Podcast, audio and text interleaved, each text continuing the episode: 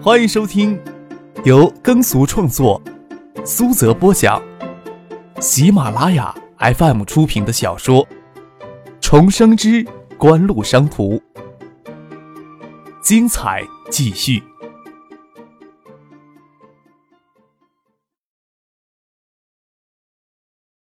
第五百六十七集。国内经济会持续十年的高速增长，对于海外原油进口的依赖性很大。咽喉给某个势力扼住了，什么事情都变得哑口无言。印尼利用马六甲海峡丢难国内也不是一次两次了。张克倒是倾向尽快的建立起缅甸到成都的陆上输油管线。倒也不是呀，我擅自决定要将这些事情告诉你。新华社驻印尼的记者都无法判断派华骚乱的新闻及时传出来，偏偏昆腾在线网络报道很及时。你以为中央情报部门都是混饭吃的呀？不过没有确凿的证据，上面也有些迟疑不定。我倒认为你们有足够的能力能动手动脚，而且你们也应该在一直关注东南亚的事态。嗯，这倒是的。我要撅什么屁股也瞒不住叶淑您呐。张克说道。这次呀是侥幸，我们的确怀疑印尼顿会有一大波暴跌，才会特别关注的。张克当然不会傻乎乎的跟叶志明谈论起曾经发生过的历史。只能恰逢其会的来解释。现在呀，倒不用怀疑了。美国国会也正在讨论这次印尼排华骚乱的性质。一旦认定这是严重的种族歧视灾难，美国政府也会打开接收印尼华人前往美国避难的通道。此事过后呀，华人资本从印尼大规模撤离是可以预见的。这也必将导致印尼盾进一步暴跌。叶叔，您可不要将咱们什么事情都跟上头汇报呀！哎呀，我跟你说过了，这要是合乎法则的，不损害国家利益的。没人管你们在外面做什么，倒是你们自己要小心一点，不要成了别人转移矛盾的对象了。”叶志明说道。叶志明一直跟张克交谈到深夜才离开。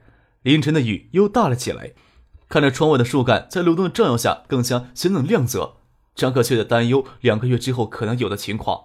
跑过去将窗户打开，听凌乱雨声，还有雨滴渐进卧室里来，吹进室内的风吹得白雪漫步床似浪一样。唐静在郭松岩、孙尚义他们离开时就回寝室了。张克坐在床边，看着静谧入睡的唐静，薄被压的肚子，裙摆倒卷着，白嫩腿裸露着，没有换衣服就睡着了。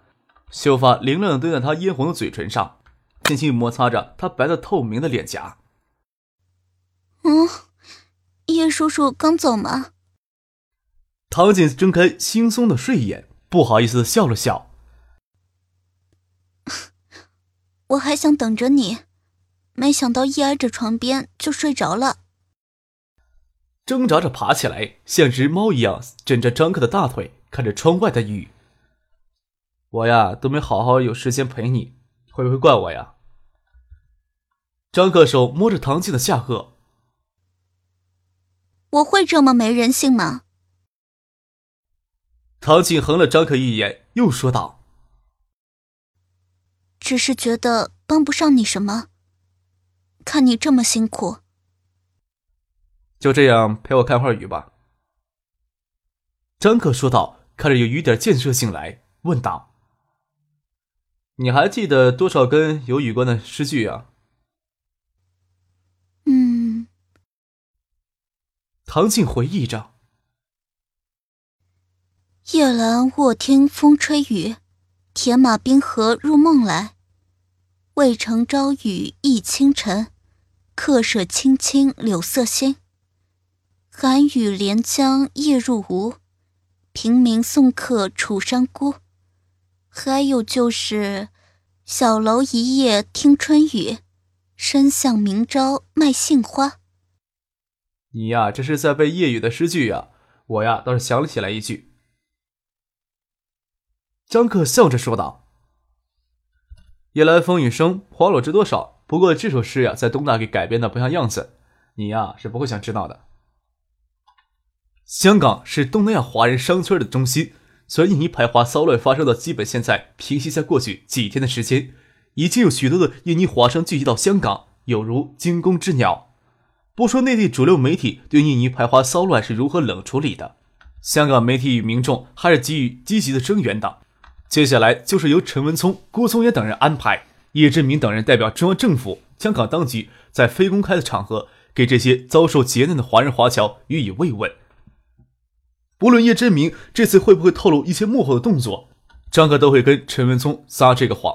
不管怎么说，张可都希望自己的国家能够变得更强大，底气更足。当然，这么做不会消减海华商群体对锦湖的好感。印尼排华骚乱发生以后，能够预料到印尼的华人资本会选择大撤离。且不说印尼的经济已经分崩离析了，这次的事件也给全世界的华人留下难以磨灭的阴影。那些有能力逃脱印尼的华人华侨，大概不会愿意在那个带来噩梦的国度多滞留一秒钟了。关键，印尼的华人资本撤离到哪里的问题，张克希望孙尚义、葛明德代表锦湖、代表越秀积极参与到相关的事宜当中去。印尼排华骚乱引起国际社会极大关注，以及全世界华人群体的强烈愤慨，各地的抗议示威活动此起彼伏。美国政府也已认定于于五月九日发生在印尼雅加达以及其他地区的排华骚乱为严重的种族歧视灾难，正式接受部分印尼华人避难申请。短短几天内，已经有近五万的印尼华人转移到新加坡、泰国、马来西亚等国暂时避难。五月十五号，叶志明代表外经贸部前往泰国进行经援合作访问，孙尚义、葛明德、郭松岩、陈文聪等人另道随行。将在泰国曼谷安排印尼以及其他东南亚地区的华商代表与叶振明会面。张克既没有随行，也没有急着离开香港。为爱达新款手机 i 幺九八在香港五月十六号周六的首卖会，香港分公司这边筹大了盛大的活动。集团分管移动通讯事务部的副总裁鲁庆生为此专程赶到香港参加活动。张可自然不会吝啬到在香港多逗留两天。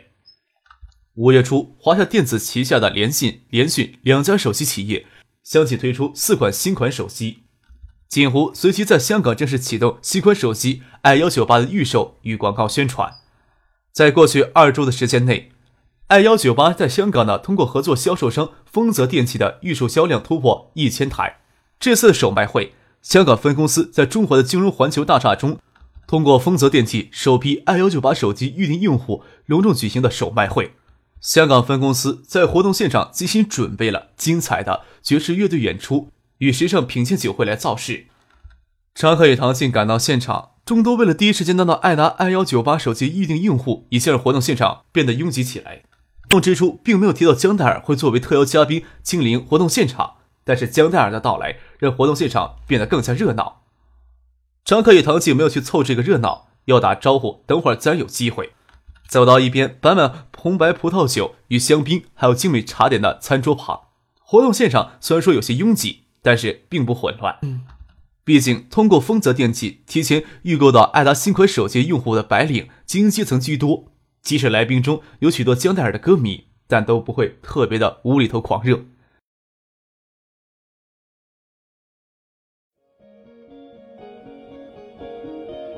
您正在收听的是。由喜马拉雅 FM 出品的《重生之官路商途》。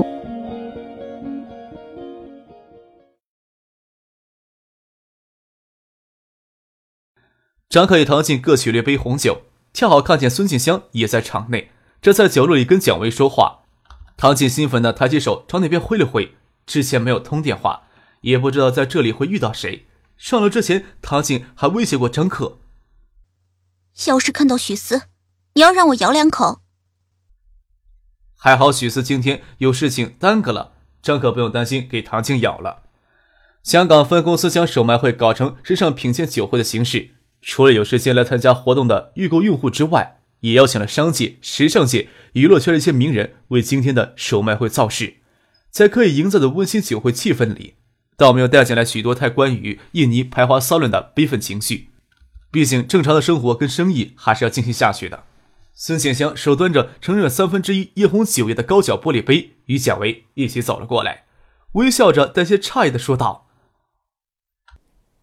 可没有人告诉我，说你会亲临现场。”又笑着说：“我能够想到的。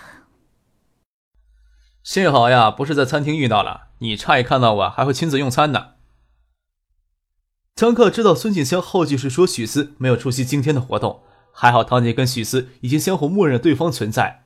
他笑着掩饰过去，说道：“明天呀才能离开香港呢，也没有什么特别地方可以打发时间，就跟小静来这看看。孙静香也作为应邀嘉宾，他与蒋薇都盛装出席。张克与唐静衣着比较随便，就像今天过来领手机的预约用户一样。世纪华音呀，算是有一棵摇钱树了。张克看着给歌迷围在中间，需要现场保安来维持次序的江黛尔，笑着跟孙静香说道：“江黛尔第一张个人专辑《冬季海的雪》混杂着国语、粤语歌曲，虽然有着相当不错的水准，本可以到市场得到认同，但是九六年年底音乐市场竞争激烈，而作为刚刚出道的世纪华音，能够动用的资金有限，在市场宣传与包装上经验也不够，江黛尔并没有能做到一炮而红。”只能说为日后的演艺生涯拟定一个相当不错的基础。江黛儿有着明艳照人的偶像外貌，高挑的身材，灵动而充满个人气质的眼眸，声音的质地清冽而富有特色，唱功也好，哪有可能不红呢？九七年下半年获得家族资金支持的世纪华音，有着更大选择余地，收购优秀的原创音乐。孙庆香也下定决心将梁思俊、戴文琪、潘协庆等香港著名音乐人收录到世纪华音旗下。做大设计华人的音乐业务，为江黛儿的音乐生涯规划也是准着整个亚洲华语音乐市场。放弃粤语歌曲，虽说日后只针对华语音乐市场，也没有刻意的计划着要去走什么路线或者部署，不断的听歌剪歌。孙静香甚至放任江黛儿参与到歌曲的创作当中去，录音师也根据江黛儿当时情绪去制作。带着江黛儿强烈个人风格的第二张专辑《热迷》一经推出，便在华语音乐市场获得极佳的反响。江奈儿也是以这张专辑彻底转型成功，在普通人印象里不再是广告模特。世纪华音当然也获得了极好的市场回报。听张克这么说，孙静香笑了起来，打开精致的 CK 坤包，拿出锦湖这次发售的新款手机，在手里扬了扬，说道：“哪及得上这棵摇钱树来当钱变的？”又问唐静：“这次。”他是不是又给你特殊待遇？那只手机我还没有用腻味呢。唐静笑着说：“他那只手机只是给张可拿过去进行硬件升级。”真是羡慕啊！我这只手机还是蒋姐走后门送给我的，可惜也不是独一无二。孙建香笑着将手机收起来。还是不拿出来丢人现眼了。那以后让蒋薇呀不再送新手机给孙姐你了，即使不能说空闲呀，也算是某种意义上的绝后啊。张克笑着说：“孙锦香手里那只手机是 i 幺九八限量纪念版，橙红色镜面，钢琴面板似乎争夺了一层薄薄的金属膜。比起正常发售的新款手机，在数字键不多添置有两颗 LED 光源。”在灯光昏暗的打开手机或者接听手机时，两颗不同颜色的 LED 光源会分别亮起，与蓝色屏幕交辉相映，既耀眼又美观。由于 LED 光源对电源消耗极大，限量版的 i 幺九八采用东芝最新的锂聚合物电池，整机销售超过一万港币，是几乎试水香港高端手机市场的作品。在一旁的蒋薇突然轻笑起来，眼眸子望向入口处。神色还有些诧异，张克侧头看过去，赫然看见李在、珠与、李星宇堂兄妹站在不远的入口处。蒋薇当然不认识李星宇，但是李星宇欣喜的朝张克看过来的眼神，与那扬手打招呼而又指的矛盾神色，让蒋薇看在眼里。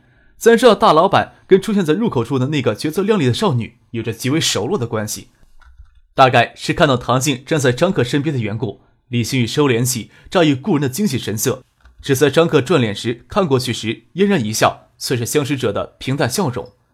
孙静香、唐倩都背对着入口而站，看到只是李星宇平淡的笑容，觉得蒋薇刚才的笑容有些诡异。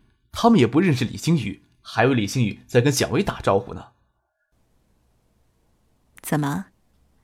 你认识那个女孩子？真漂亮。今天的漂亮女孩太多了，都显得我们有凋零的悲哀。孙静香开玩笑说：“就算你认识，也千万不要帮张克介绍。”孙香这么说着，唐季横了张克一眼，看着张克嘴角还浮着笑意。那个男的呀，是三星驻华公司专务，倒没有想到他会在香港跑到这里来凑热闹。张克马上又换了稍弱的语气：“那个女孩子也是三星的。”听上去像是陈述，又像是疑问。蒋薇还不忘拆张克的台，说道：“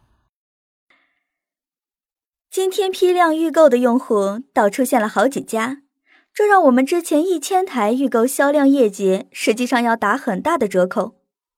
之前倒是邀请了三星驻港办公机构的人员，也没有指望他们会派人过来，真是没想到。”